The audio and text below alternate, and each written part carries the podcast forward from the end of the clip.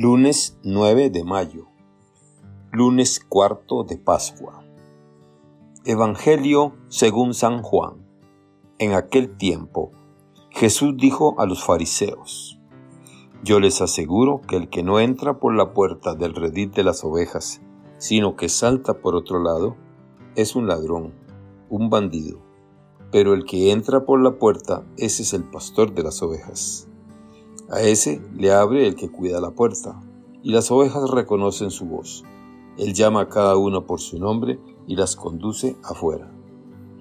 Y cuando ha sacado a todas sus ovejas, camina delante de ellas y ellas lo siguen, porque conocen su voz. Pero a un extraño no lo seguirán, sino que huirán de él, porque no conocen la voz de los extraños. Jesús les puso esta comparación pero ellos no entendieron lo que les quería decir. Por eso añadió, les aseguro que yo soy la puerta de las ovejas. Todos los que han venido antes que yo son ladrones y maldidos, pero mis ovejas no los han escuchado. Yo soy la puerta. Quien entre por mí se salvará. Podrá entrar y salir y encontrará pastos. El ladrón solo viene a robar a matar y destruir.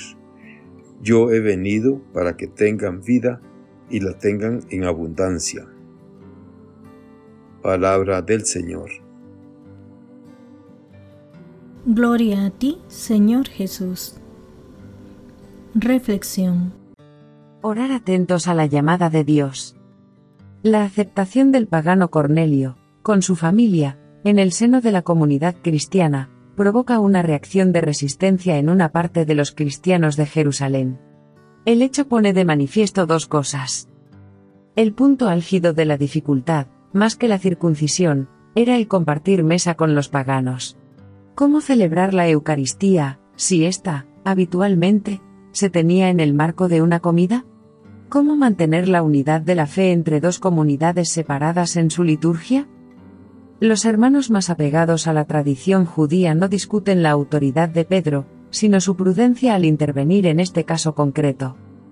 Pedro les explica, cronológicamente, lo sucedido. Estaba en oración, vino el Espíritu y se acordó de lo que le había dicho el Señor. Hoy día ante las dificultades, el orden puede ser el mismo.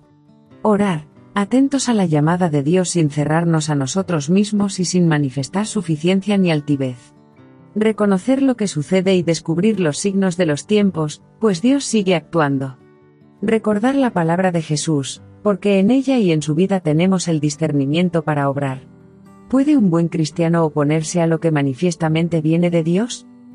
Con estas actitudes y sin dejarse ganar por el desaliento o la irritación ante los prejuicios de hermanos que no entienden y retrasan con su resistencia la misión, los cristianos encontrarán serenidad, alegría y capacidad para alabar a Dios, porque el Señor sigue hoy concediendo la conversión que lleva a la vida. Mi alma tiene sed de ti, Dios vivo. Hay en este salmo una sentida súplica. Una persona fiel se encuentra lejos del templo y, cercado por el enemigo, desea con toda el alma ver el rostro de Dios, visitarle en su templo. La sed de Dios y el ansia de ver su rostro pueden vivirse, de momento, en el encuentro con Jesucristo en la Eucaristía, la puerta de salvación. Los judíos esperaban al Mesías anunciado por los profetas. Unos, como rey que triunfaría sobre todos los enemigos de Israel e implantaría su reinado universal y perfecto.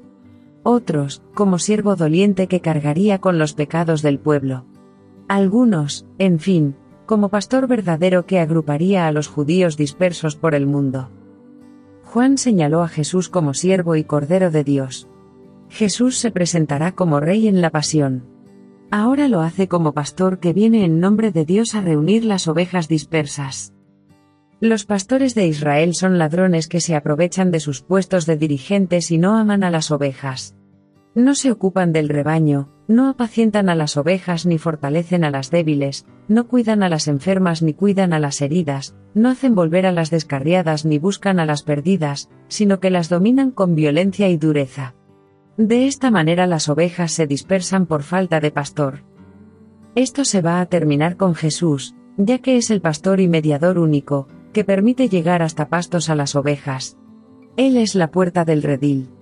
No hay otra puerta de salvación para entrar en la casa del Padre. Jesús explica las relaciones que hay entre Él y sus ovejas. Las llama por su nombre. Las conoce una a una y a su vez es conocido por ellas. Las saca a los pastos. Todo esto indica una intimidad, una entrega total. El pastor no ve en las ovejas su negocio y prosperidad, las ama y está dispuesto a dar la vida por ellas para que así tengan vida abundante. Que Dios los bendiga y los proteja.